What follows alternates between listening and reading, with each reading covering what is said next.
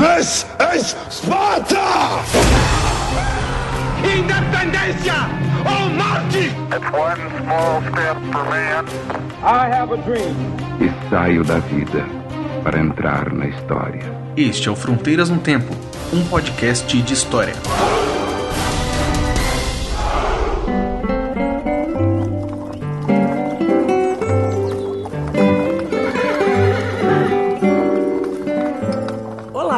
Aqui quem fala é o CA. Oi, aqui quem fala é o Marcelo Verão. E você está ouvindo Fronteiras no Tempo. Um podcast de história. Tudo em paz, Beraba? Tudo em paz, cara. Tudo bem, tudo tranquilo, né? na medida do possível. Exato. Estamos aí, seguindo a vida. Exatamente, na medida do possível e do executável. Exato. Da, da saúde mental. A gente fala de história e isso ajuda. Com certeza, a história aí é um, um remédio para nossa alma, né? É, às vezes deixa um pouquinho mais angustiado quando você começa a perceber as coisas. Como a história não se repete, tem problema, né? A gente aprende e vai pra frente. Exato, né? Não é necessariamente um ciclo, né? Não é Não. necessariamente uma linha reta, né? Também, né? A gente pode dizer que ela é uma partícula de Schrödinger, né? Schrödinger.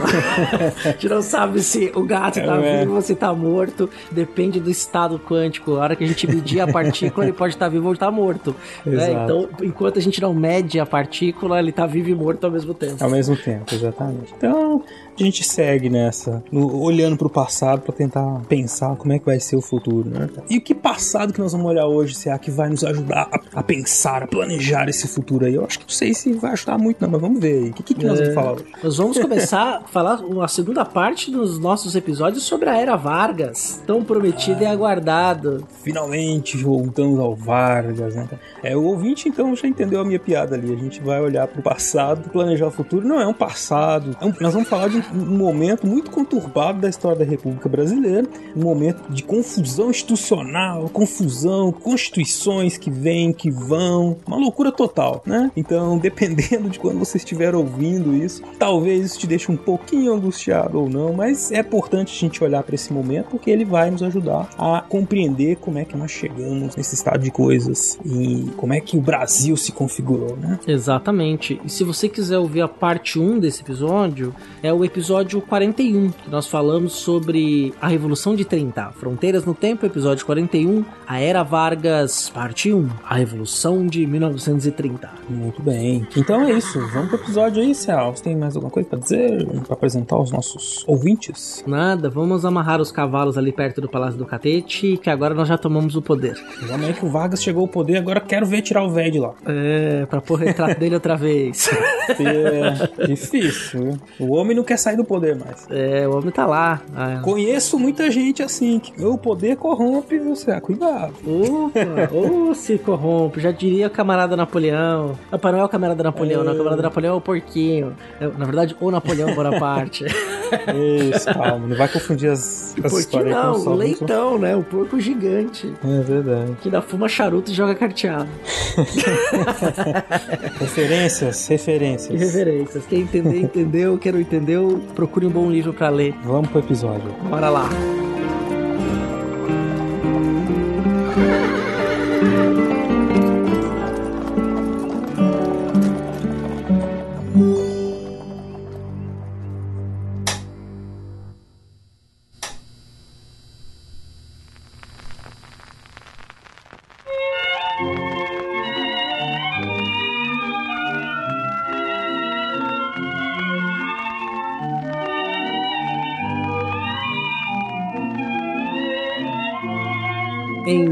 Em 24 de outubro, um movimento revoltoso, depois de uma série de eventos conturbados que envolveram fake news, notícias falsas sobre a morte de João Pessoa, foi morto por um caso de alcova e que depois instituíram isso, colocaram na conta do Júlio Prestes, o candidato paulista de Washington Luiz, que tinha um- o abridor de estradas, o bonitão, que tinha contrariado aquele acordo político tácito da velha república. Então vem a Revolução de 30 e a dinâmica, a vida republicana nunca mais foi a mesma. Exatamente, cara. Que é o que a gente tratou nesse episódio que o CA disse na abertura, né? Na primeira parte, que nós explicamos o movimento de 1930, a República Velha, como ela se terminou, né? Nós tivemos aí, então, nesse momento, 24 de outubro, como você já falou, de 1930, Vargas assumindo o poder finalmente, né? E em nome de uma aliança de vários grupos que incluíam setores da elite da cidade, das elites citadinas, setores do exército, né? Que muita gente que estava desgostosa com os rumos que a República tinha tomado a partir de 1891. Então você tinha assim uma esperança por parte desses vários setores que a República seria democrática e modernizadora. Nos anos 20, a gente tratou isso no episódio, muito descontentamento que desembocou no movimento de 1930, que alguns chamam de revolução de 1930, que alguns chamam de golpe de 1930. O fato é que você tinha um presidente que era o Júlio Prestes, né? E o Washington Luiz foi derrubado, né? Derrubado em favor de uma junta governativa provisória formada por dois generais que acabou entregando o poder a Getúlio Vargas, encerrando aí esse movimento de tomada do poder liderado por esse grupo, a chamada Aliança Liberal. É, é engraçado, né? Como esse nome Aliança, né? Uhum. Aliança Liberal nos anos 30, Aliança Nacional Libertadora, ANL, né? Que aí seria uhum. o movimento, né? E as alianças que Alianças pelo, pelo, Brasil? é, Alianças né? pelo Brasil, por aí afora, pela história do Brasil, né, cara? É, é exato, né? Comecei... Algumas funcionam, outras não dão nada, é assim mesmo. Então. Essa do Vargas foi, obviamente, que dado o golpe de Estado, né? Então a gente para pra pensar, pode chamar de um golpe de Estado, uhum. à medida em que o poder instituído, o poder institucional do Estado, que tinha uma série de vícios, tinha lá aquela política dos governadores, né? Que o presidente da República e os governadores de estado podiam retificar ou ratificar a lista, né, dos deputados federais eleitos, quer dizer, se tiver lá 30 deputados e o governador e o presidente não quisessem 10, 15 deputados porque eles seriam de oposição, eles limavam e o presidente do estado podia escolher outro, uhum. outra lista, né, outros candidatos, ou seja, você acabava criando um círculo de poder bem chapa branca, né, na qual esse grupo político que estava no poder ia se mantendo no poder de acordo com esses combinados, né, alianças fraudadas, mas os anos 20 se mostrou então um período de muito conflito e um grupo político que vai ser muito importante na história republicana, que eram os oficiais de baixa patente, os tenentes, tenentismo, e depois um desses tenentes, alguns desses tenentes conseguiram elevada e notória carreira militar, se tornaram generais até presidentes da república. Uhum. Lá isso já é uma outra história, nos anos 60. Esse grupo vai estar com Vargas e vai apoiar o Vargas desses primeiros anos do seu governo. Né? Exato. Por conta disso tudo que o Serra falou era, era a visão corrente dos membros da Aliança Liberal de que deveria haver uma reforma profunda do sistema político brasileiro, no sentido de modernização, modernização das eleições, modernização econômica, modernização social. Era um grupo heterogêneo, muito heterogêneo, mas com um objetivo que os unia, que era justamente esse de derrotar o que eles viam como uma elite atrasada, uma elite oligárquica, né? já diz o nome oligarquia, então eles se fechavam no poder entre si, possibilitando pouca renovação política. Na visão desses grupos, né, geravam um atraso, um subdesenvolvimento brasileiro muito grande. Né? Então, essa vitória da Aliança Liberal veio nesse sentido, de tentar. Foi uma, uma vitória militar, evidente, né, muita, a conjunção de muitos fatores, mas politicamente significou, ou deveria significar, o fim desse sistema político viciado que existia. E o Vargas, evidente que não perdeu tempo, né? Ele tomou o poder, né, virou presidente, no governo provisório, e já nesse período começou desmantelamento de todo o sistema político. Né? Por exemplo, dissolvendo todas as câmaras legislativas no federal, estadual, municipal. Todos os políticos eleitos perderam seus cargos e todos os governadores passaram a ser controlados ou escolhidos pelo presidente. Não eram mais governadores, interventores federais, né? Exatamente.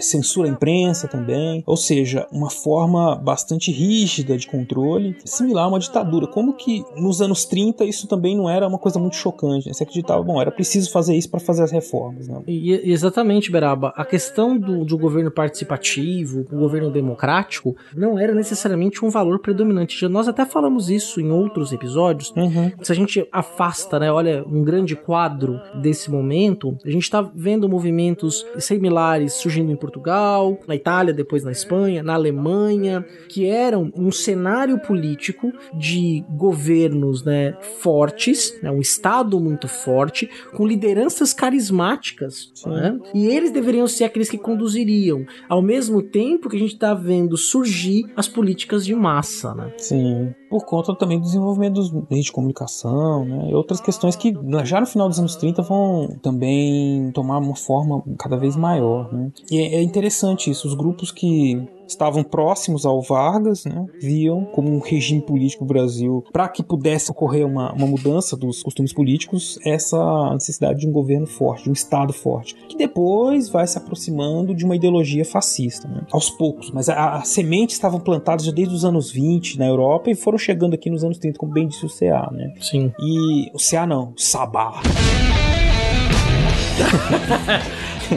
Piada, então, desculpa, foi mal.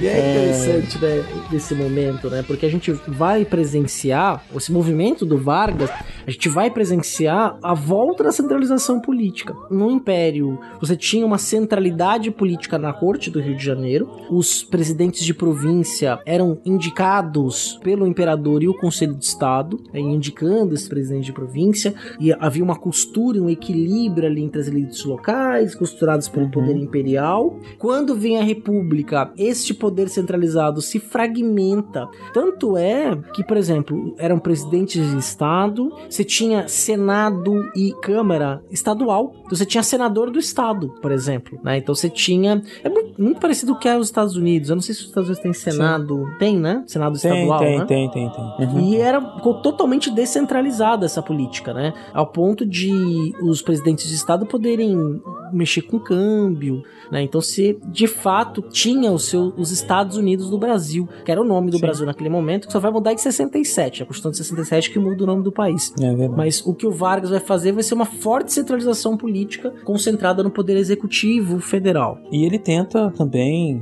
acomodar esses grupos todos que estavam presentes na sua vitória ali, né, do, do seu grupo da Aliança Liberal, que era, por exemplo, anistiar os, os tenentes, né, que tinham participado do movimento de insurreições, é, modernizar, remodelar o exército. Vem aí algumas medidas que têm impacto até hoje na nossa administração pública federal, ou tinham até um tempo atrás, criação dos Ministérios do Trabalho, Ministério da Indústria e Comércio, Ministério da Educação, Saúde Pública, propostas de reforma de ensino e da educação pública em geral também foram começar a ser discutidas. Aí você tem a atuação de intelectuais, movimentos políticos, movimentos de reforma, de, de transformação. Pela primeira vez está se discutindo com mais seriedade assim, uma ideia que vai ser a educação pública no Brasil, que tipo de, de educação que vai ser feito nível nacional, né? A famosa escola nova, né? Sim. O movimento da escola nova no Brasil, projetos que a escola como um projeto também inclui o seu projeto arquitetônico como parte da estrutura educacional, né? Nomes uhum. importantes aí que dão nome que hoje batizam institutos importantíssimos na educação brasileira, como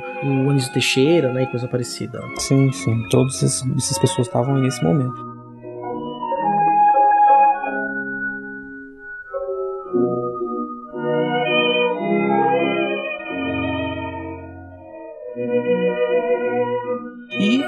Ponto central aí dessa atuação reformista do Vargas está ligado diretamente ao, à movimentação de massa que vinha acontecendo já há alguns anos no Brasil, que era das classes trabalhadoras, da cidade especialmente, os operários, um grupo que vinha crescendo em número e em movimentação política, sindicatos, você teve greves, a atuação dos operários ela se tornava cada vez maior já com a influência na década de 30 do Partido Comunista Brasileiro, né, às vezes clandestino, às vezes é, legalizado, mas enfim, estavam atuantes né, nesses movimentos operários e o Vargas começa a capitanear, começa a trazer para si essas demandas né, dos movimentos operários que pediam uma regulamentação por parte do Estado do mercado de trabalho. Né? Então, as famosas leis trabalhistas começam a ser ensaiadas aí nos primeiros anos da década de 30 com com algumas medidas de proteção ao trabalhador. Ao mesmo tempo em que ele protegia, isso é interessante a gente pensar, criava mecanismos de proteção, mas também tirava a autonomia dos trabalhadores. O plano do Vargas era muito claro, que era o quê? Sufocar a atuação dos líderes operários em favor de si próprio, do governo, do Vargas especificamente. Então ele teria um protagonismo nessa relação com os trabalhadores, ele, ele falaria diretamente com os trabalhadores, o que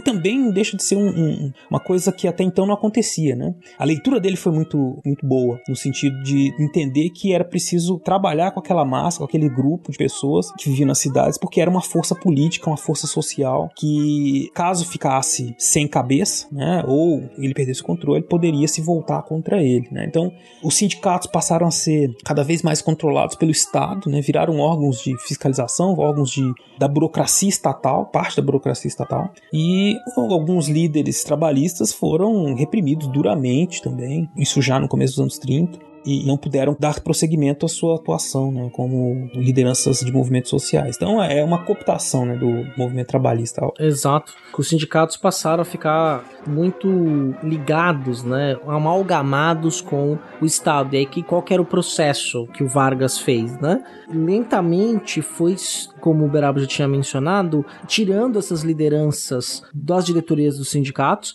E aí é interessante, você não tinha grandes sindicatos nacionais, você tinha os sindicatos que eram de categorias profissionais específicas, espalhados pelos espaços urbanos, que ainda eram, não eram grandes espaços urbanos. O Brasil nos anos 30 era ainda um país rural. Rural. A gente não pode uhum. perder isso de vista. Mas essas lideranças sindicais, né, que já tinham se transformado nos anos 10, nos anos 20, né, elas foram então tiradas de lado e no lugar delas foi colocado pessoas que se alinhavam ao governo, né, criando um alinhamento automático entre sindicatos e governo. Então, a gente pode dizer que é uma inauguração de um trabalhismo à brasileira, né? Não um trabalhismo como o trabalhismo inglês, que foi um trabalhismo mais orgânico e que chega, ganha sua representação política no Partido Trabalhista Inglês, mas de um movimento que vem de baixo, né? Um movimento que é dos próprios trabalhadores urbanos, trabalhadores fabris, dos operários, e não necessariamente foi naquele momento de criação cooptado pelos laços de poder. Já no trabalhismo brasileiro, esse trabalhismo brasileiro brasileiro fica ligada a uma figura carismática que é o Vargas. É ele que é vai ao longo do seu governo criando essa figura do grande protetor dos trabalhadores, do grande pai dos trabalhadores. E isso vai passando durante todos os anos 30. Nós temos diversas leis, salário mínimo, jornada de trabalho de 8 horas, férias, uma série de mecanismos que vão sendo legalizados, que eram, isso é importante dizer, eram já a demanda do movimento operário, ou dos movimentos operários. Eles já queriam isso, já vinham lutando por isso desde os anos 10, 20. Sim, a grande greve de 17. Sim, né? uma luta constante. E por isso que eu disse que a leitura do Vargas foi cirúrgica, porque ele conseguiu perceber ele viu esses grupos ali ele atuou para trazer esse grupo para o lado dele. E, de certa forma, constituiu, inclusive, assim, uma memória, da sua própria memória do Vargas, né? A gente traz essa referência do pai dos pobres, o cara que falava com as pessoas, né? Do presidente que ajudava o povo. Isso ele foi construindo justamente por essa atuação, né? É, o lado dele, ditador, sanguinário que foi, ficou relativamente apagado da história. Mas isso é outro assunto, a gente já vai falar disso é. mais na frente. Nós somos muito mais condescendentes, né, no geral, com a figura do Vargas, né, do que necessariamente a revisão histórica que merece, né, esse período Exato, ditatorial é. do Brasil, né? E é interessante porque eu já tinha, eu acabei de falar disso, né, mas você não tinha necessariamente um apreço pela democracia, né? A visão não. dos homens da República, mesmo os que fazem o golpe de Estado, e mesmo dos presidentes anteriores, dos lideranças anteriores, que o Brasil não estava pronto para a democracia. O uhum. povo não ia saber votar, né? O povo não ia poder participar das eleições, do processo político. Então seriam apenas alguns homens ilustrados, homens de letras, homens mais sábios, que poderiam tomar e conduzir os rumos, né, os destinos políticos da nação. Exato. É, eles tinham essa preocupação, realmente debatido por muitos intelectuais que o Cé falou, interessante.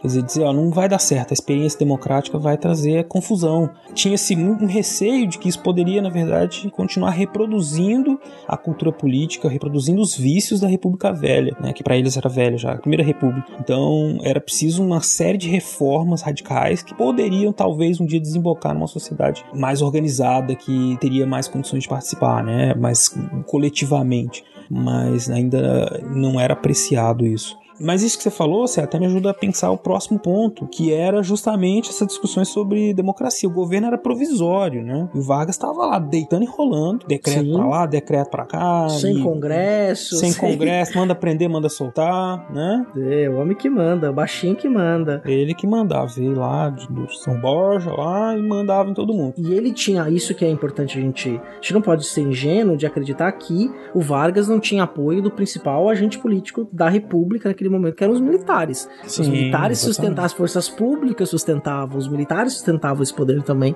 do Vargas. Se ele não tivesse apoio dos militares naquele momento, ele jamais teria conseguido ficar no poder, né? Exato. Ó, anistia tenente, modernização do exército. Ele prometeu também a criação de uma indústria bélica no Brasil. Então, eles estavam do lado do Vargas, porque era o cara, o civil, que ia promover a modernização brasileira em geral. Então, ó, governo provisório, 1930, 1931. Em outubro de 30 ele entrou, nós passamos 1931 inteiro e nada do governo provisório indicar quando seriam as próximas eleições, né? Nós chegamos em 1932 com uma situação de muitas críticas, insatisfação à posição do Vargas, porque ele não dava sinais de que queria sair, né? E hoje a gente sabe, ele tinha um projeto de poder, né? ele não estava pensando em sair de maneira nenhuma.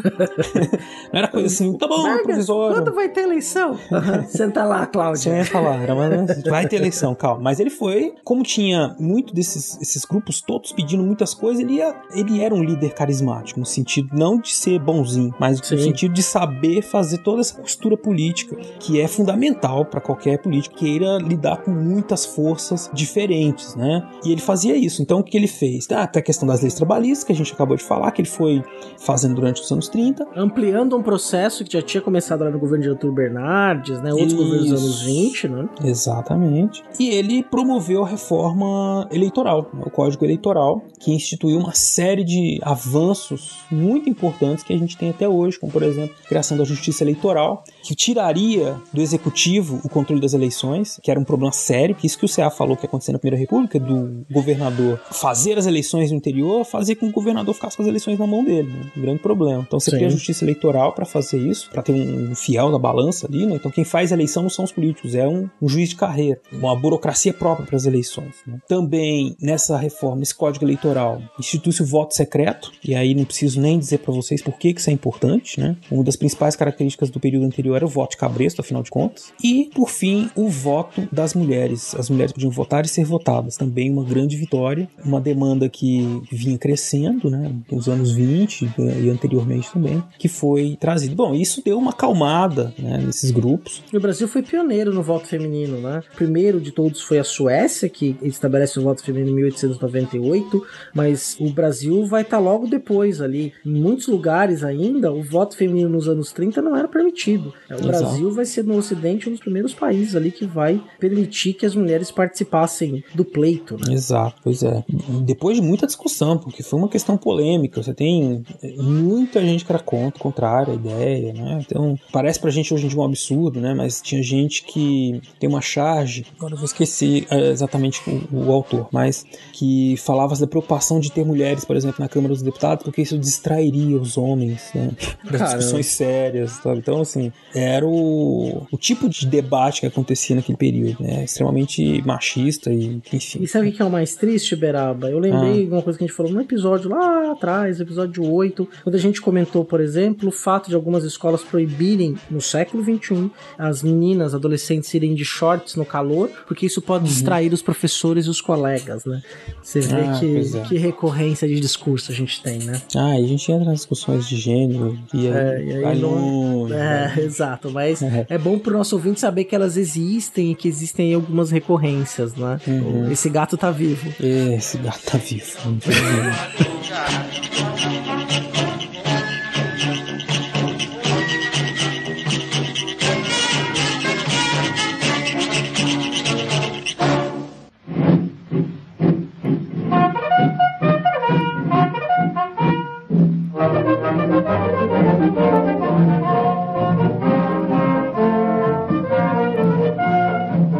interessante porque a, o código era muito, muito democrático, né? então tentava dar uma lisura ao processo eleitoral, mas esses grupos, como a gente acabou de falar aqui, que estavam junto ao Vargas, eles estavam optando sempre por governo forte centralizador, que nada democrático. Né? E aí as contradições da nossa modernização, que muita gente chama de uma modernização conservadora, a partir dos anos 30, que é o que? Você promover mudanças em algumas partes da estrutura econômica, abrir algumas brechas para mudanças sociais, mas mantém a base que perpetua a desigualdade econômico-social. Não tem reforma agrária, não tem uma distribuição de direitos civis né, para todos os cidadãos, tem diversos níveis de cidadania, com grandes diferenças de atuação, de possibilidade de atuação, como por exemplo os analfabetos, né, continuaram por muito tempo fora né, do processo eleitoral. A estrutura continuava a mesma, né, você muda a capa, dá uma ideia assim, de modernização, tem indústria, tem isso, tem aquilo, mas a estrutura de poder, as estruturas continuam desiguais. É mais ou menos assim que você fala que está fazendo uma nova política e mantém mais ou menos tudo como estava. Sim.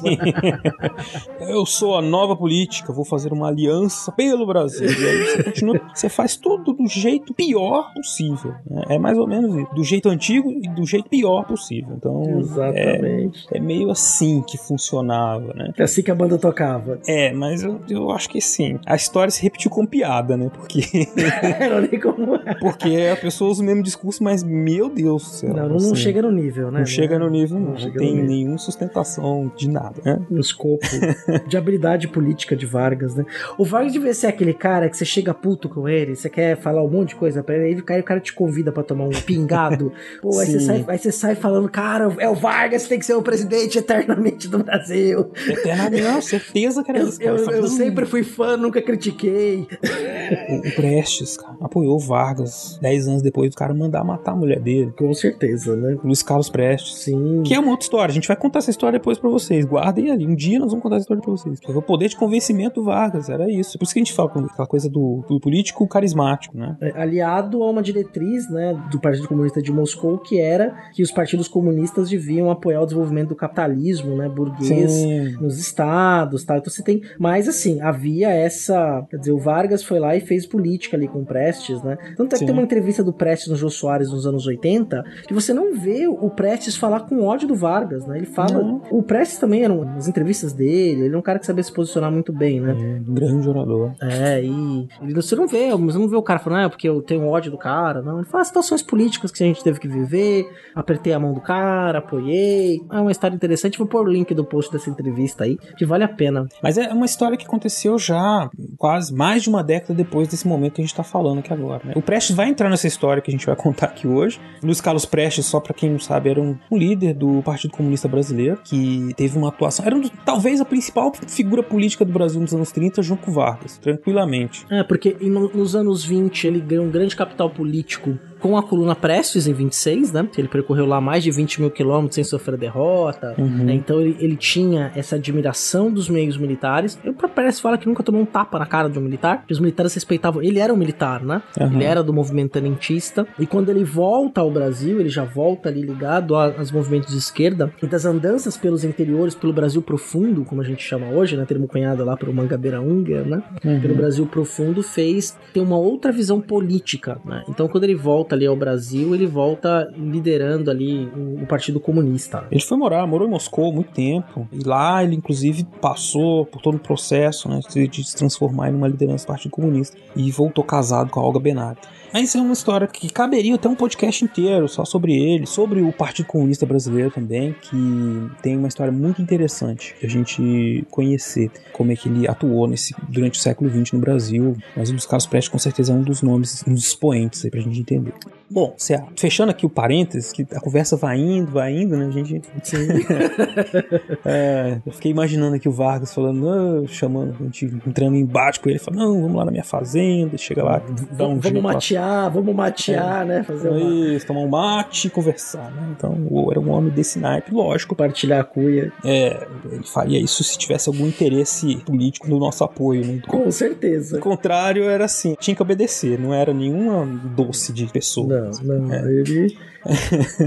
Enfim, tem toda essa insatisfação. E aí, se ah, você que é paulista, você vai falar melhor. Tem toda uma coisa que começa a se constituir aí no estado de São Paulo, porque eles perderam o poder, a hegemonia política, o golpe em 1930, viram no Vargas um algoz, né, dos seus interesses e ele não saiu do poder. E eles começaram a promover uma movimentação em 1932 que levou a uma guerra civil. Exatamente. Aqui em São Paulo comemora-se o feriado dia 9 de julho, feriado estadual, e aqui em São Paulo chama-se de a Revolução de 32. A Revolução Constitucionalista de 1932. Exato. Que foi uma guerra civil, na real, né? Momento que os paulistas então se viram privados do seu poder político, humilhados, né? É, eles perderam o poder político em casa, né? Porque o interventor do Estado não era alguém alinhado às ideias políticas dessa oligarquia que foi derrotada, né? Tem histórias, outras oligarquias, é só um parêntese, né? Quando você pega o Gilberto Freire, na introdução do Casa Grande Senzala, no prefácio da primeira edição, ele comenta esse episódio, né? Porque o pai dele, a família dele, especialmente o pai, era um político pernambucano que fazia parte dessa oligarquia pernambucana e meio que eles saem fugidos ali nos anos 30, depois que o Vargas toma o poder. Então eles passam pela África, depois eles vão para Portugal. E aí era uma família de postos, Gilberto Freire nos anos 10, anos 20, nos anos 20 especialmente, estudou nos Estados Unidos, né? Falando uhum. lá do Franz Boas. Então ele tinha essa experiência, era uma família de produtores de cana-de-açúcar, né? Uma família colonial, vamos dizer assim, muito rica. E ele conta essa experiência dele, né, pessoal, de quando ele vai para África, depois vai para Portugal, toma contato com documentos que inspiram a escrever Casa Grande Senzala, mas foi fruto desse processo aí de não expurgo total, mas de alijamento das oligarquias do poder. Isso acontece Exato. em São Paulo. Só que, olha que interessante, né? São Paulo, né, apesar do que tá acontecendo ali, a crise de 29, né? O capital tava muito em São Paulo, né? a força motriz do capital, uhum. os grandes cafeicultores estão ali. Associada à crise de 29, que ainda fez eles perderem o poder político, eles estavam perdendo o poder econômico, né?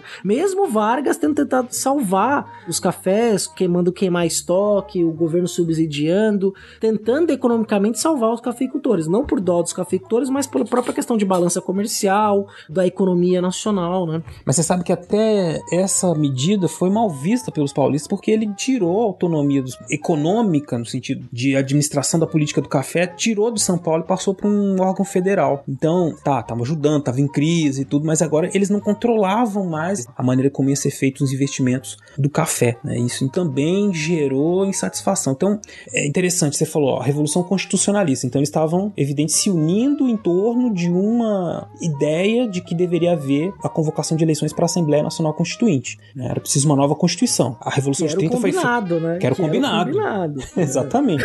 Você estava pedindo, você combinou, já passou dois anos. Quando é que vai ser as eleições? Aí ele vinha com a história. Não, tava daqui a pouco, né? Senta lá. Na volta a gente faz. na volta a gente faz. Ele vinha que na volta a gente faz. Os paulistas foram ficando chateados. Mas não só os paulistas, os gaúchos, os mineiros também estavam muito insatisfeitos, porque a coisa não, não dava, né? E aí, isso foi gerando uma mobilização. E tem esse ressentimento também, né? O interventor era, não era paulista. Então, olha só, o, o Vargas, né, pisando nos calos dos paulistas. Era um tenente, né? Também, era um ex-tenente, né? Que tava no movimento do tenentismo. Isso, ele era do Nordeste, não lembro exatamente de onde, mas enfim, era alguém que veio de fora, forasteiro. Então, se tinha um interventor, uma coisa que humilhava essa elite paulista, que até então era a elite, é uma das principais, e ainda era. E não era um cara muito habilidoso político também, tem essa questão, né? Exato, também é, tinha isso. E essa situação, então, ó, faltava a Constituição, eles estavam ficando ressentidos com Vargas por conta de tudo isso, ter perdido o poder econômico, o controle do café. Isso foi gerando uma, uma ligação, uma liga, uma identidade regional paulista, né? Junto com a ideia, né, da, São Paulo como uma locomotiva do país, né? Que locomotiva que arrastava os vagões velhos do resto da federação, né? Fez né, com que a mobilização da sociedade paulista fosse muito grande a partir de 1932. Né? Então você tinha vários grupos que começaram a se identificar até com ideais separatistas. Né? Um dos lemas que eles tinham dizia mais ou menos assim: por São Paulo com o Brasil, se for possível, por São Paulo contra o Brasil, se for preciso. Né? Então, uma ideia de luta né, pela liberdade, pela Constituição, tudo isso estava como pólvora né, como fogo se alastrando, na verdade, pela sociedade paulista em 1932. Então, rapidamente, em 32, 9 de julho de 32, como disse o CA, já começou uma mobilização de 20 mil soldados e também uma grande mobilização das mulheres paulistas para juntar dinheiro para o esforço de guerra, né? Então se tinha as campanhas de arrecadação que incentivavam as pessoas a doar joias, dinheiro, né? qualquer coisa. E eles conseguiram juntar muito, muito ouro, dinheiro, enfim, para poder financiar esse esforço de guerra. Os industriais, as indústrias começaram a fazer inversão para produzir equipamento para guerra. Sim, o esforço de guerra também da população civil. Pediram, por exemplo, para que as famílias doassem suas joias, né? Sim, Você tem cartazes de publicação de massa bem interessantes. Você tem um que é bem típico, né, de São Paulo, que você tem, por exemplo, a figura de um bandeirante, né, segurando Vargas na mão, apertando Vargas como se fosse um pequeno boneco, né? Abaixo a ditadura, vem escrito no cartaz, né? Sim, Aí tem sim. Que é de um soldado apontando igual o tio Sam, São Paulo precisa de você. E também Uhum. teve um elemento que foi importante, Beraba, é que como símbolo também tiveram mártires dessa guerra, né, desse conflito, né? Que é o famoso NNDC. Sim, verdade. Miragaia, Martins, Drauzio e Camargo, né? Que depois deu origem a uma cidade secreta, MMDC, que tentava articular a derrubada de Vargas, né? Que aí no dia 9 de julho vai eclodir a Revolução Paulista, né? A Revolução Constitucionalista. Exato, é, é engraçado. O- essa coisa do nome é a mesma coisa do movimento de 30, Revolução de 30, golpe de 30. Revolução de constitucionalista de 32 é como os paulistas gostam de chamar. Mas, no contexto geral, a gente poderia chamar de guerra civil também, porque é o fato que vieram tropas do Rio Grande do Sul, tropas de Minas Gerais, do Rio de Janeiro, que lutaram contra os paulistas, né? Guerra Sim. interna é guerra civil, né? É, e é interessante, por exemplo, né? Tudo bem que a gente chama de Revolução Federalista né, na historiografia, que foi aquele movimento que acontece no Rio Grande do Sul, em 93, 94. Agora você tá falando de cabeça, então se eu estiver enganado, me corrija nos comentários, ouvinte. É, na qual, por exemplo, as forças públicas de São Paulo, e se você for na sede da Polícia Militar do Estado de São Paulo, você tem esse monumento que mostra a participação da Força Pública de São Paulo, atual Polícia Militar, que participou dos conflitos e vence o conflito, né? Então você teve também forças paulistas do Paraná, de Santa Catarina, dos diversos conflitos civis que aconteceram na história republicana nas suas primeiras décadas, né? Então você já abre lá com Canudos, depois Vacina, Chibata, 18 do Forte, Constitucionalista, o próprio assassinato do... Bem que o João Pessoa não foi assassinado por causa disso, mas a própria insurgência em São Paulo em 32, 30 a mesma coisa, 30 teve lá as tropas se mobilizando, se movimentando do sul em direção ao Rio de Janeiro, né? A famosa Batalha do Itararé que não acontece, né? O período da República, sobretudo até a era Vargas, que o Vargas vai de certa forma, por meio da ditadura, trazer uma pacificação nesse sentido, né? Que pós, aí é só um- uma reflexão, né? O pós era Vargas, de 45 até 64, muitos dos conflitos foram resolvidos por meio político, sem necessariamente ter eclosão de armas, mas em São Paulo os famosos soldados paulistas, né, que utilizavam as suas matracas, foram pro, pro conflito contra o Brasil, né, contra as forças de Vargas. Exato.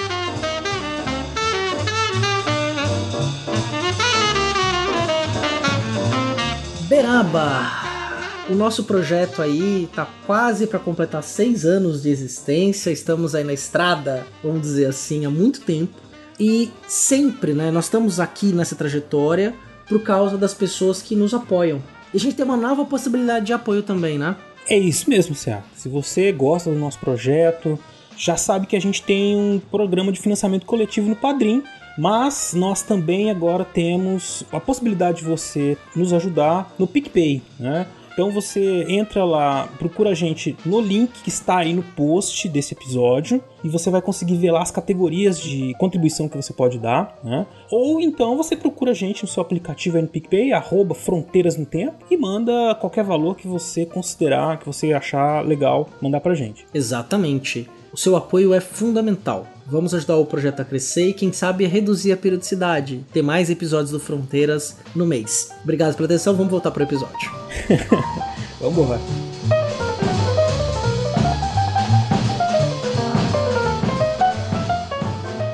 É interessante também que a elite paulista acreditava muito que a insatisfação fosse generalizada. Né? Então, a possibilidade na cabeça deles era de um, um ataque rápido ao Rio de Janeiro e que eles contariam com o apoio de, especialmente de Minas Gerais, do Rio Grande do Sul, para sustentar esse ataque, né? Tem um problema sério aí, porque as elites paulistas mineiras, eles já tinham acabado de colocar o Vargas no poder, né? No movimento de 1930. Então não havia um espaço político ainda naquele momento para que eles já retirassem o Vargas, né? E tinha tudo isso que a gente falou anteriormente, essa ideia de que eles acreditavam na necessidade de uma reforma nos costumes políticos, na administração pública, eles acreditavam então um governo centralizador e forte, e o Vargas também, sabendo disso, né? Ele, como a gente disse também, negociava com esses diferentes grupos, ele satisfazia um pouquinho de cada um desses desejos, né? No fim das contas, São Paulo ficou isolado porque só eles que se viam como muito prejudicados.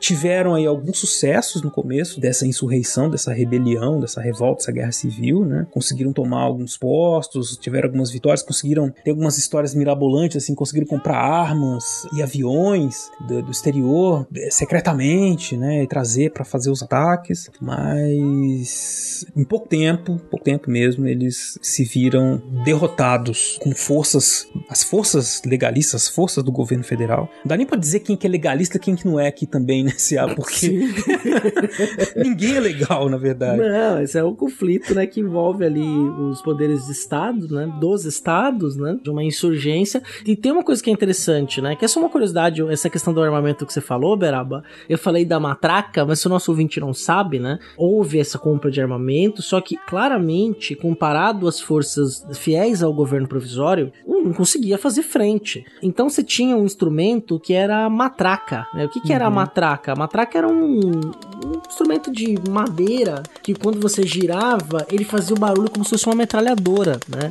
Então na fronteira do Rio Grande isso foi muito usado, fronteira de São Paulo e Minas, né? E aí diz a lenda, é só uma coisa pitoresca, mas é interessante, que no começo fazia o barulho as pessoas se escondiam, né? Porque a metralhadora ela tinha um poder de... tem um poder, né? E, na, e naquela época foi uma inovação da Primeira Guerra Mundial, e nos anos 20, 30 ali, depois da Segunda Guerra Mundial, elas vão ser aperfeiçoadas, mas era uma arma tática muito poderosa e que ceifava muitas vidas. Então as, as, os soldados adversários se escondiam e, e cadê as balas, né? E aí eles descobriram que os paulistas usavam essa matraca, e aí eles começavam a gritar do outro lado: Cala essa matraca! Cala essa matraca!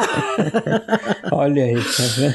É. Mais uma história pitoresca. É, uma coisa pitoresca, né? Mas que nesse sentido mostra, né, que esse grupo se insurge e teve um apoio, Beraba. A mesma classe média que apoiou os tenentes que tomam São Paulo em 24, que de certa forma tiveram bons olhos, né? A população, a classe média emergente, né? Porque a classe média era muito pequena nesse período, tiveram bons olhos pro movimento de 30, pra Revolução de 30, pro golpe de 30. É, eles apoiam essas reivindicações paulistas e você já tem aí nesse período uma propaganda de massa começando a, a penetrar nas casas, né? Nas ruas, todo esse movimento ali. Você tinha ferrovias no estado que permitiam um deslocamento de tropa, mas não foi suficiente para que eles conseguissem derrubar. E essa classe média também apoia eles, vendendo suas alianças, dando seus jovens para ir para guerra, sim, né? Sim, Você tinha muitos estudantes né, de universitários que foram. Essa propaganda do constitucionalismo, da luta pela Constituição, ganhou e tem até hoje na memória, vamos dizer assim, na memória do paulista, né? Na memória de São Paulo, você tem na capital lá um monumento, um feriado, 9 de julho, né? Havia uma avenida importante nessa capital, inclusive. Né? Exato, 9 de julho é um dia importante, né? Não é só o nascimento. É importante para mim porque é o nascimento do meu filho, mas para todos os paulistas, né? Tá aí como um momento em que eles lembram dessa luta. Tá muito ligado a essa identidade paulista que foi se constituindo nesses lugares, né? Essa, essa ideia da, dessa memória da rebelião, da guerra civil. E tem uma ideia de São Paulo que é bem interessante em relação à federação, né? Que é até uma brincadeira que a gente meio que faz, né? Entre outros historiadores também, que é a ideia, por exemplo, assim, que quando a gente fala de história do Brasil, né? O historiador do Rio fala que a história do Rio é a história do Brasil. Entendeu?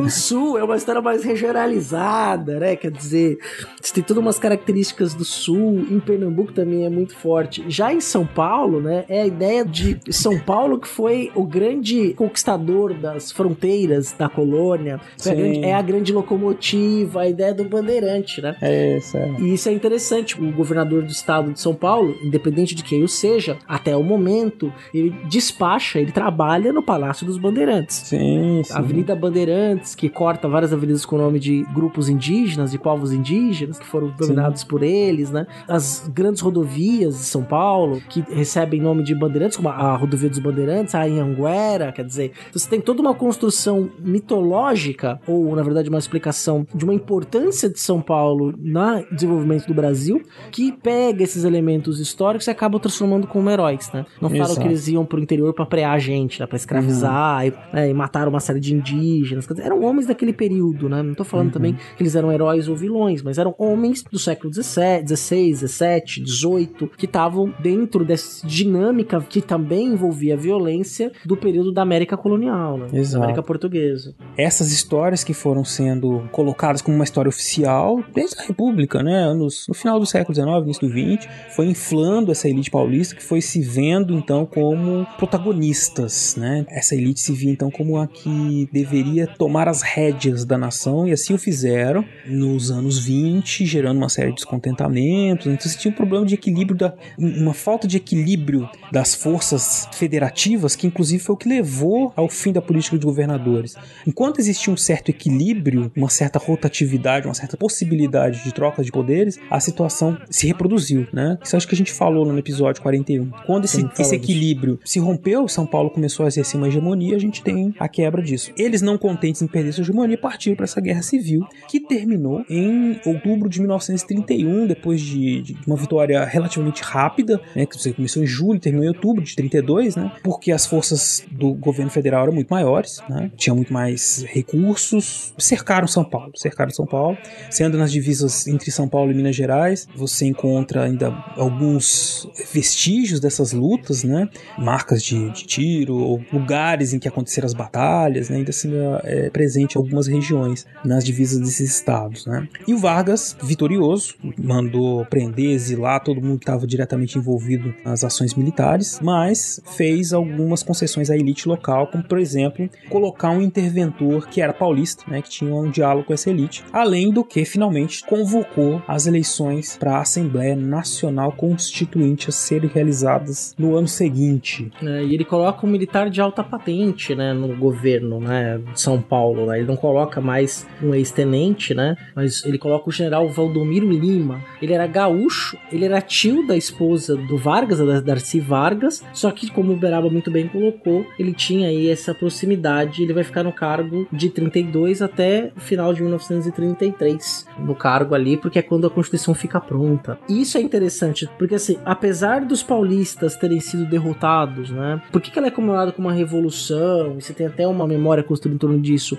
A vitória militar ocorreu, só que na sequência, o Vargas chama as eleições para a Assembleia Constituinte. Nesse sentido, a reivindicação paulista, a duras penas, a duras perdas, foi atendida. Exatamente. De novo, o Vargas e suas leituras políticas, né? A gente não tá falando isso pra admirar ele, não. Tá dizendo só que ele tem essa articulação política, que é o que define, né, esses- essas lideranças. E ele soube perceber, então, o clima em Minas Gerais, em outros estados, e via a necessidade, então, de dar um próximo passo. Mas, de novo, isso tudo, ele tava... Não tinha intenção, hoje em dia a gente pode falar com tranquilidade, não tinha intenção nenhuma de deixar de ser presidente tão cedo.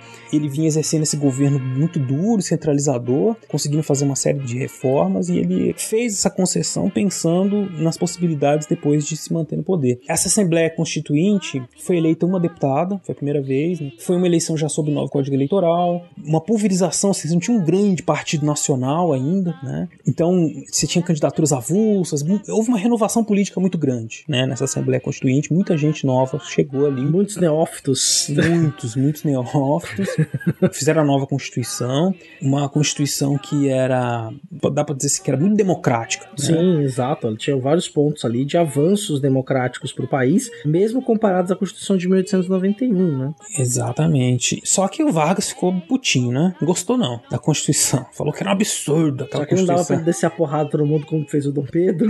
Não. Fecha esse negócio e eu vou fazer a minha.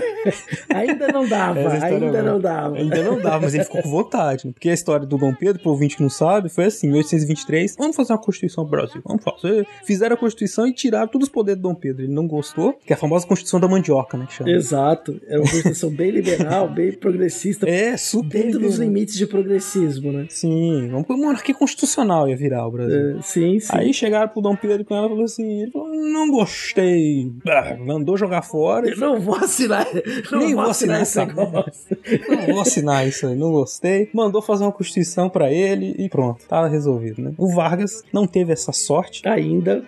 É, ele pensou e deve ter falado isso pra todo mundo, mas ele não podia fazer isso naquele momento, né? A Assembleia Constituinte elegeu o Vargas, promulgou a Constituição em 16 de julho de 1934 e já no outro dia o Vargas era presidente, foi presidente eleito indiretamente pelos deputados. Mas a Constituição previa essa eleição, né? Então, ou seja, ele foi eleito dentro Sim. da legalidade, né? Ainda não deu nenhum golpe.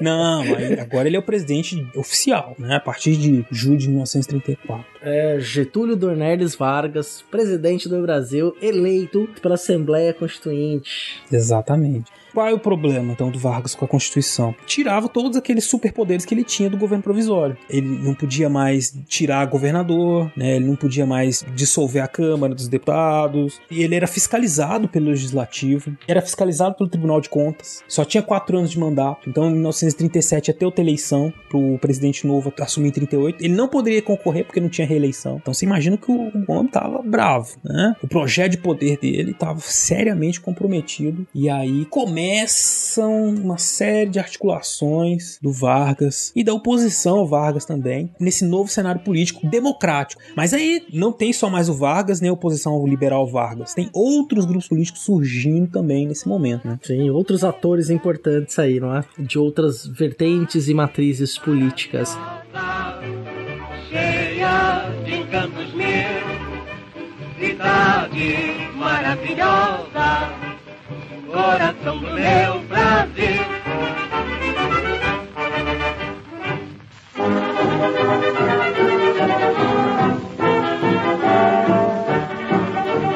Um desses personagens super importantes para esse período que surge, que acabou sendo decisivo, foi a Ação Integralista Brasileira, AIB, né? que era um grupo fascista, ou que se aproximava, ou que pregava a ideologia fascista no Brasil dos anos 30. Os camisas verdes, eles usavam um uniforme, eles tinham toda aquela características de um movimento fascista, né? Acreditavam numa sociedade corporativa, no culto à liderança política, no domínio do Estado, eles eram antissemitas, e esse grupo foi crescendo. Foi o primeiro partido grande, assim, nacional brasileiro, né? Sim. Eles rapidamente cresceram. Eles surgiram em 32, né? Em 34, até 37, eles chegaram a ter quase 300 mil é, associados. E tem uma coisa interessante que eles não tinham ideias democráticas, eles apelavam ali para uma ideia da redução da individualidade, da grande liderança pelo prêmio Salgado. Tinha o Miguel Reale, que era também um dos pensadores deste movimento. Você teve uma figura importante que integrou as colunas do movimento integralista, que foi o João Cândido, né, da revolta da Chibata. E o componente racista não era parte do discurso do integralismo. Não. E tem uma curiosidade, essa é a primeira vez que eu tô contando no ar. É só um, um detalhe, a gente vai retomar essa conversa, porque quando a gente encampou o projeto do Historicidade, ainda em formato de vídeo, o episódio piloto do Historicidade, mas que não veio ao ar como podcast, mas virá, porque eu vou convidar o professor que deu essa entrevista para mim para participar de novo, é, foi sobre o integralismo. Ah, olha só. É um professor especialista, então vai ter uma historicidade sobre integralismo. Vou é um professor, grande amigo, que entende muito. A, a tese de doutorado dele foi sobre a cartilha do integralismo, pra gente trabalhar em mais detalhes. Então, assim, a gente vai falar bem rápido, bem por cima do integralismo, mas não se preocupem que a gente vai ter um programa específico sobre esse movimento para vocês entenderem um pouquinho mais o que que foi. É, e isso que você falou é interessante. É um, um grupo que tinha intelectuais que produziam uma versão brasileira do fascismo, né? É lógico, tem uma ligação grande com o fascismo italiano, especialmente, inclusive com o suporte econômico da Embaixada da Itália a esses grupos no Brasil, por isso que eles conseguiram crescer tanto. Uhum. Mas, né, um suporte também desses intelectuais, porque eles conseguiam, eles produziam ideologia fascista brasileira para inflar os seus militantes, né? E é importante dizer que no começo dos anos 30, Salazar, Mussolini, depois o Hitler, eles não eram mal vistos internacionalmente. Não havia necessariamente uma visão pejorativa dessas lideranças, Não, né? não. Não havia. Eles eram considerados até grandes líderes. Sim, isso. A leitura que a gente tem do fascismo hoje, né, era diferente. Então, nos anos 30, tem toda aquela coisa da crise da democracia liberal, da crise de valores democráticos nos anos 30. E o fascismo era considerado uma resposta. Especialmente você tinha gente dentro dos militares, em vários setores da sociedade brasileira, dependente da classe econômica, que acreditavam nesse ideal de mobilização fascista, né, que poderia promover a modernização do país, né, mesmo que à força. E os fascistas brasileiros, né, que os camisas verdes, né, que tinham esse uniforme verde, eles tinham um cumprimento secreto, não era tão secreto, né? Ah, não, e Mas que, enfim, é a Naue, né, sei lá, e usavam como símbolo o sigma, né, que significa soma também, que é a nossa versão da, da suástica, e eles usavam isso no braço, marchavam também, eles têm um episódio de uma marcha que eles fizeram em São Paulo em 1934, com mais de 40 mil participantes, né, marchando pelas ruas de São Paulo, todos sincronizados, quer dizer, isso causa um impacto muito grande, esse grupo foi crescendo muito, e o Vargas, logicamente, dá pra dizer, é uma grande polêmica se o Vargas é fascista, se não era, acho que a gente não precisa tentar responder isso, só tem que pensar o seguinte, que ele tinha uma oposição a ele, que era formada por liberais e comunistas, e fascistas.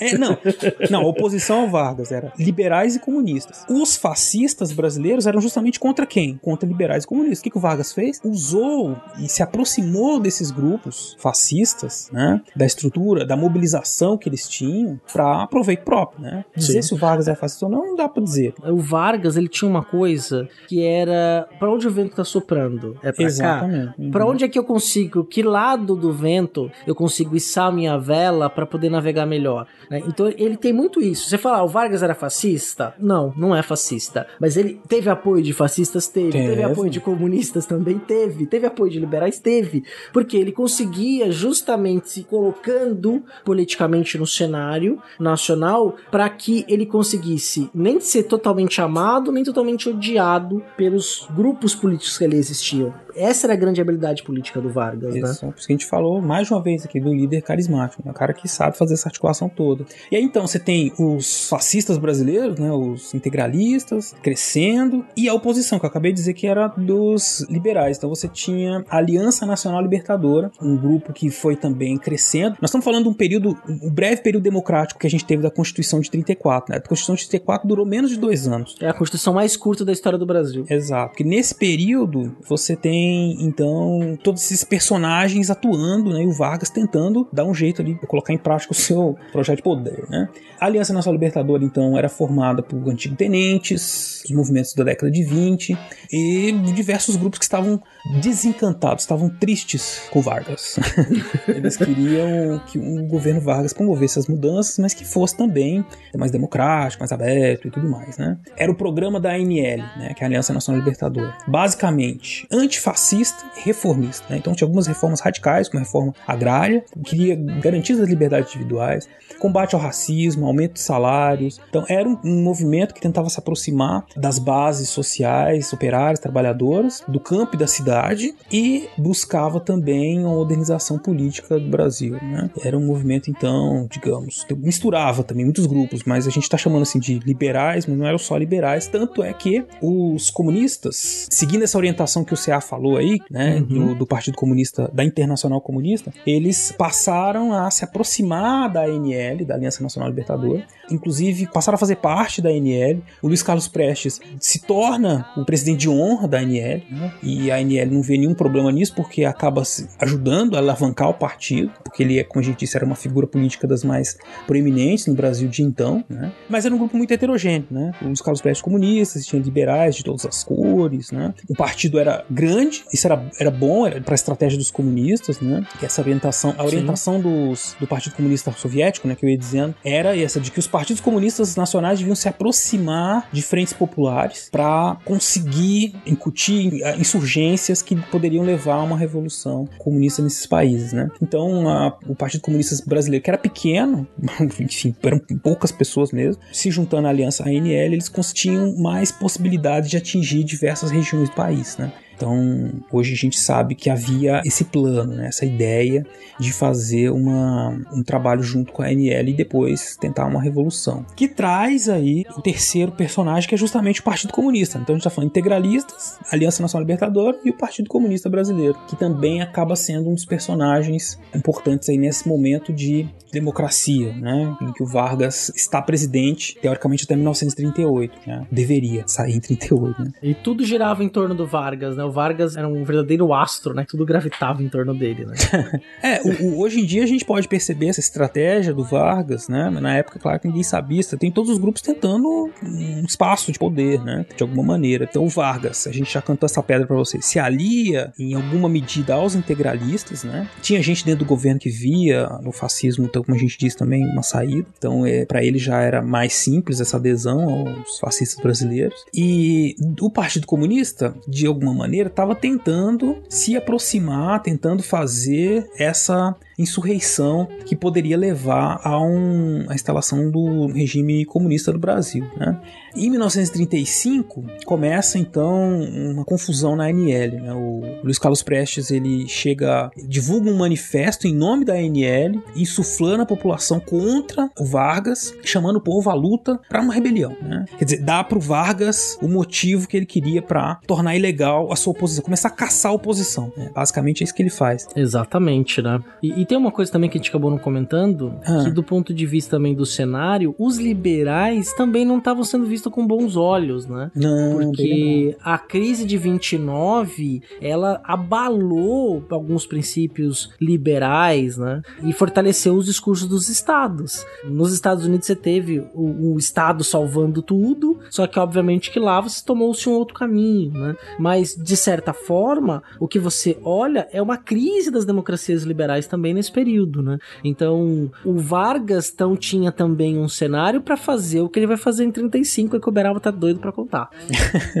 Não, são muitos atores. Bom, olha, Sim. como a gente disse, o Luiz Carlos Prestes morou em Moscou, tem toda uma história. Depois a gente deixa uma bibliografia para vocês conhecerem aí da história da vida dele, uma ideia de trazer a ideologia comunista e a, o movimento político, né, comunista, as ações poderiam levar o comunismo pro Brasil, mas eles, enfim, digamos, treinaram, conversaram e se instruíram o Luiz Carlos Prestes em todos esses procedimentos, mas, de certa maneira, a ligação dos burocratas, dos estrategistas soviéticos com a América do Sul, com o Brasil, eram pequenas, né? Então, era difícil para eles terem passado uma orientação mais correta. Mesmo assim, os comunistas brasileiros tentaram em 35 e três insurreições orientadas por essa estratégia, né, do, do Partido Comunista Soviético. Eclodiram então essas insurreições, duas no Nordeste, né, uma em Natal, outra em Pernambuco, de Jabotão dos Guararapes, um batalhão que foi marchando até Recife. Ações pontuais nesses dois casos, que começaram em novembro de 1935, 23 de novembro, por aí, e que rapidamente foram debeladas, né, porque os grupos eram pequenos, né, os grupos que se rebelaram não conseguiram uma adesão que eles imaginavam, e pior, subestimaram o poder do próprio governo federal, né, de se mobilizar contrariamente a essas ações dentro dos quartéis.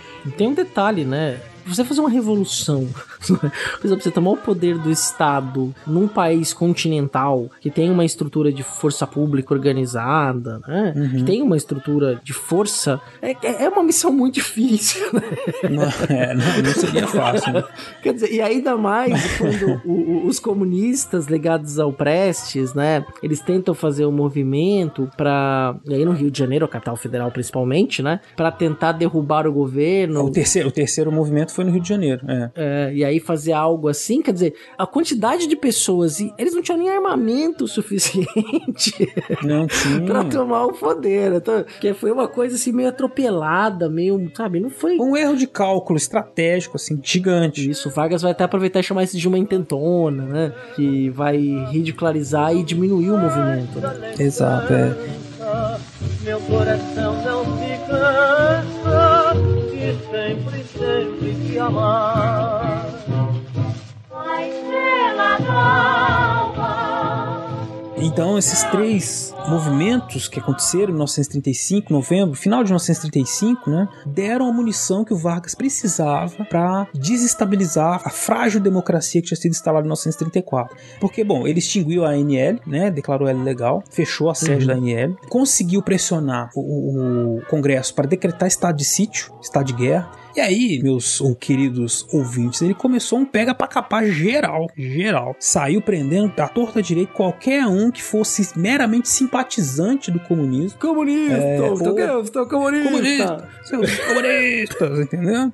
É Isso aí, saiu prendendo todo mundo. Prisões violentíssimas, com tortura, com prisões sem julgamento, sem acusação, sem nada, né? Estado de Direito pra quê, não é? Pra quê? O exemplo maior, quem quiser conhecer as Memórias do Cárcere, né? Do Graciliano Ramos, que traz esses os relatos do, do que ele viveu numa cadeia que foi lá pra morrer, né? Era violentíssimo, exílios, enfim. Tudo que foi sendo feito no sentido de acabar com toda a oposição. A gente tá ainda num, num regime teoricamente democrático, né? Sim. E aí é uma coisa, um detalhe importante, né? Que essa operação de caçar quem pensava politicamente diferente, que tinha uma ideologia política diferente, ela vai, e aí é só um. Como a história não tem spoiler, ela vai se estender praticamente até 45, né? Que vai Sim. matar comunista, matar opositor político, Exato. prender, torturar. começa e só vai acabar em 45. A gente basicamente já tá numa ditadura, e apesar de não oficialmente. Por quê? Com o Vargas, ele rapidamente, já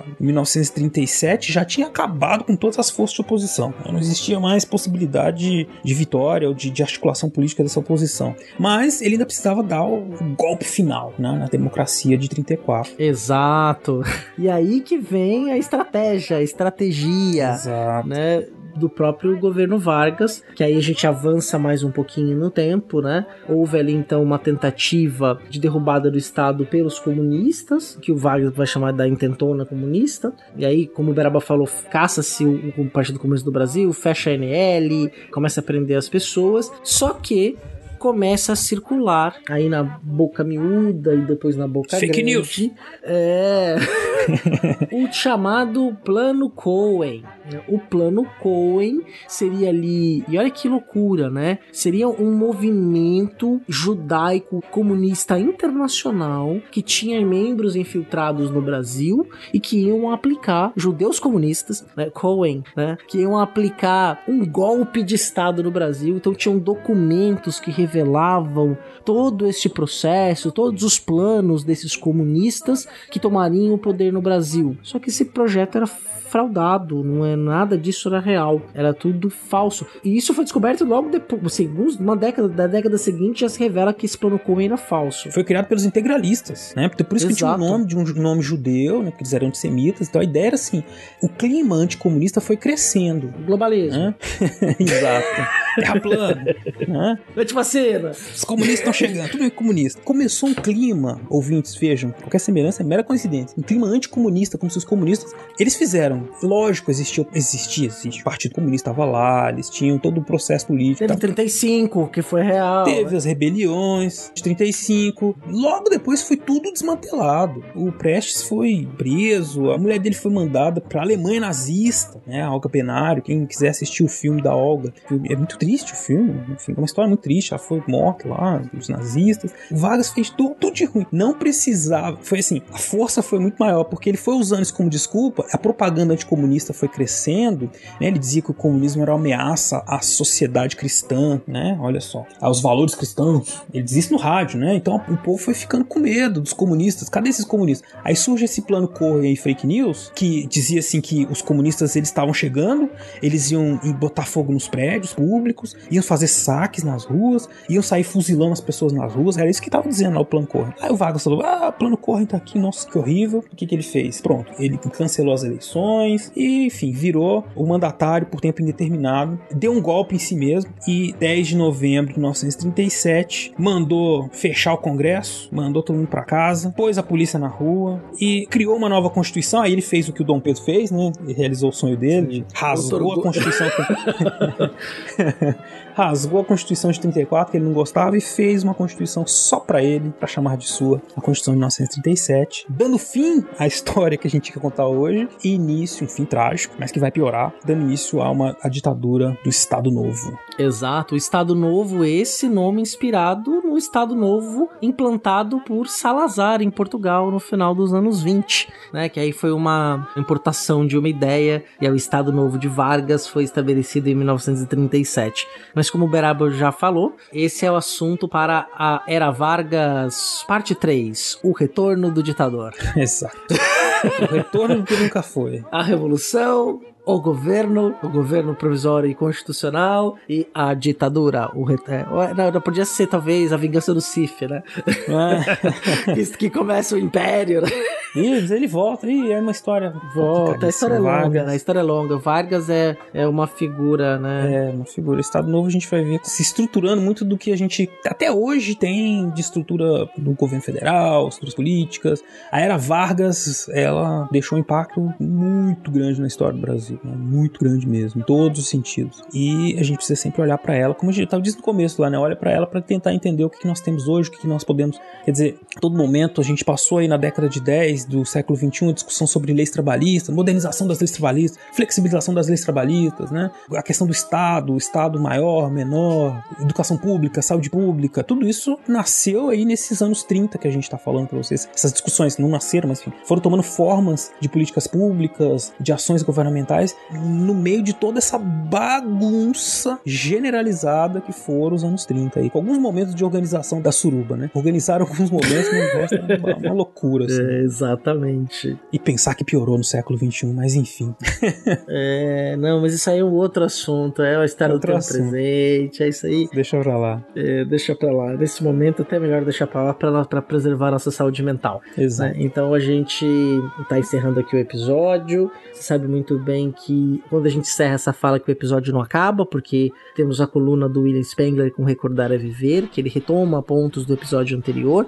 Então você fica aqui, depois escuta lá a leitura dos padrinhos no final e madrinhas para saber quem nos apoia. Torna-se você também um nosso apoiador, indo no padrim.com.br barra Fronteiras no Tempo. Contribua com esse projeto pra gente manter a nossa, essa regularidade bonita que a gente tá tendo aí no ano de 2020. Tá tendo alguma coisa boa, né, Veraba? A regularidade assim tá bonita. Exato, estão saindo com a periodicidade correta. É, mas não vou falar muito não, que vai fluidez, que, né? fluidez, assim. É, essa fluidez aí mágica, maravilhosa, né? Mágica do Adriano. É, Adriano, excelente editor, muito competente, um cara sensacional também. O Augusto fazendo vitrines lindas e maravilhosas que vale a pena você ver. Agora as vitrines dá pra ver no Spotify, por exemplo, ou no seu agregador de podcast, você consegue ver a vitrine. E você pode também mandar um e-mail pra gente, se quiser bater mais um papo pelo fronteirasnotempo@gmail.com pra gente ler teu e-mail aqui no episódio. Comenta no, no post do episódio, que é importante, no Deviante ou no Fronteiras no Tempo, onde você preferir. Para nós, o seu comentário tem o mesmo valor em qualquer um dos dois portais, né? Então você pode ir lá conversar com a gente, ampliar a discussão. No próximo episódio, Beraba, a gente retoma algumas coisas que a gente falou nesse para relembrar o nosso ouvinte do que foi dito, cenas dos capítulos anteriores, o Privilege in Fronteiras no Temple, e aí a gente fala do Estado Novo. É. Talvez a gente nem consiga falar, fazer um episódio só do Estado Novo. Também não sei. A gente vai voltar um dia, não estamos prometendo que é no próximo, não. É um dia. Calma, calma aí, gente. Segura aí. Vamos ver. Mas a gente volta, a gente volta. A gente Nós volta. Pode ser que seja uma vamos- surpresa, assim. Um dia, pá, voltou Vargas, né? Mas, vamos ver. Eu tô empolgado, eu É. queria falar mais hoje, mas tá bom já, né? Tá ótimo, Tá ótimo. tá ótimo. Cê, ah, só uma coisa que eu tenho que falar. Então, eu estou satisfeito. Você tá satisfeito? Muito satisfeito, Beraba. Então tá bom. Então vamos Tá embora. certo. Chega, já alugamos muitos ouvintes hoje aí. É isso aí, meu gente. Fica aí com o Recordar é Viver. Aproveita o Willis Spengler que vai trazer histórias de piratas, de Os Pirata. Maravilhoso. Falou, gente. Um abraço. Abração.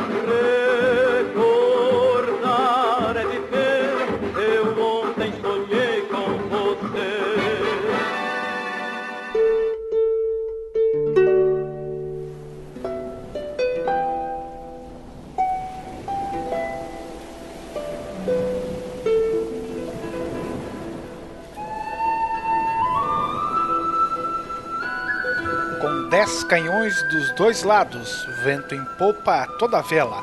Não corta o mar, mas sim voa. Um veleiro bergantim, baixel pirata que chamam, por sua bravura o temido, em todo o mar conhecido, de um ao outro confim. A lua no mar cintila, no cânhamo geme o vento, em brando movimento, ondas de prata e azul, e vê o capitão pirata, cantando alegre na popa, Ásia de um lado, do outro Europa, e à sua frente Istambul. Navega veleiro meu sem temor, porque nem navio inimigo, nem tormenta, nem bonança, teu rumo torcer alcança, nem sujeita teu valor. Vinte presas, que feito, a despeito do inglês, e cem nações a meus pés renderam seus pendões. O meu barco é meu tesouro, o meu Deus a liberdade, minha lei a força e o vento, minha única pátria o mar. Lá que façam feroz guerra, cegos reis, por um palmo a mais de terra, que aqui tenho por meu, quanto a barco mar bravio, a quem ninguém impôs leis. E não a praia qualquer que seja, nem bandeira de esplendor, que não sinta meu direito e do peito meu valor. A voz de barco à vista, rapidamente esse se vira e tenta escapar, pois eu sou o rei do mar e todos temem minha fúria. E nos roubos eu divido o colhido por igual. Eu só quero por riqueza a beleza sem rival. Sentenciado está a morte, eu me rio, não me abandona a sorte, e o mesmo que me condena, vou pendurar numa verga que sai em seu próprio navio. E se caio, o que é a vida? Por perdida já a dei, quando o jugo do escravo, como um bravo me livrei. É a minha música melhor, aquilões, o estrépito e temor, dos cabos sacudidos, do ronco mar os bramidos e o rugir dos meus canhões. E do trovão ao som violento e do vento ao bramido das ondas, eu durmo sossegado, embalado pelo mar. O meu barco é meu tesouro, o meu Deus a liberdade. Minha lei a força e o vento, minha única pátria, o mar. A canção do pirata, de autoria de José de. De algum lugar no tempo para o Fronteiras, eu sou William Kid Spangler. Ahoy!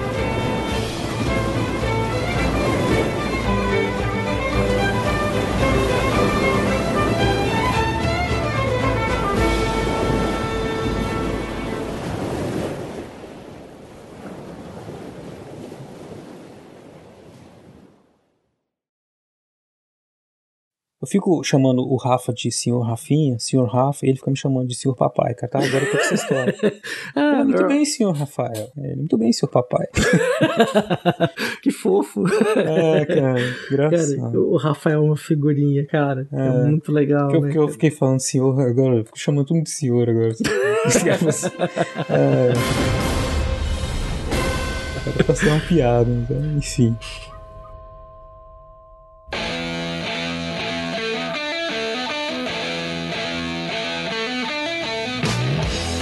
Esse projeto só é possível por causa da contribuição de muitas pessoas que são nossos padrinhos, nossas madrinhas, amantes, guardiões, entusiastas, cavaleiros, cavaleiras, ladies e lords da história. São aí as nossas categorias de apoio.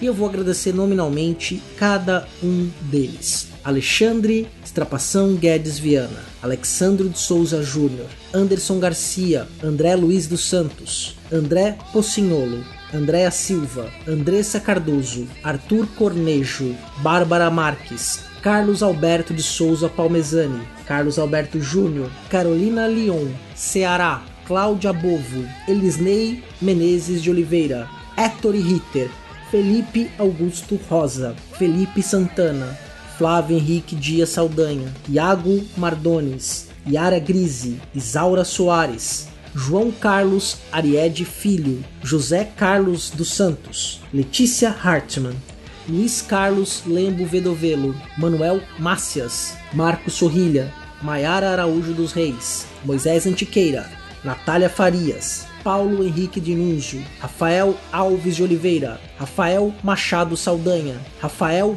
Bruno de Oliveira, Rafael Almeida, Renata Sanches, Rodrigo Halpe, Rodrigo Vieira Pimentel, Rubens, Senhor Pinto, Wagner de Andrade, William Scaquetti, William Spengler e ao padrinho Anônimo. Muito obrigado, até o próximo episódio.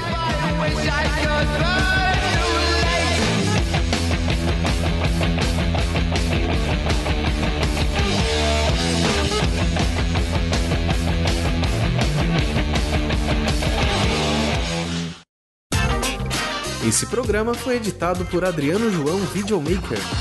Produções audiovisuais e podcasts.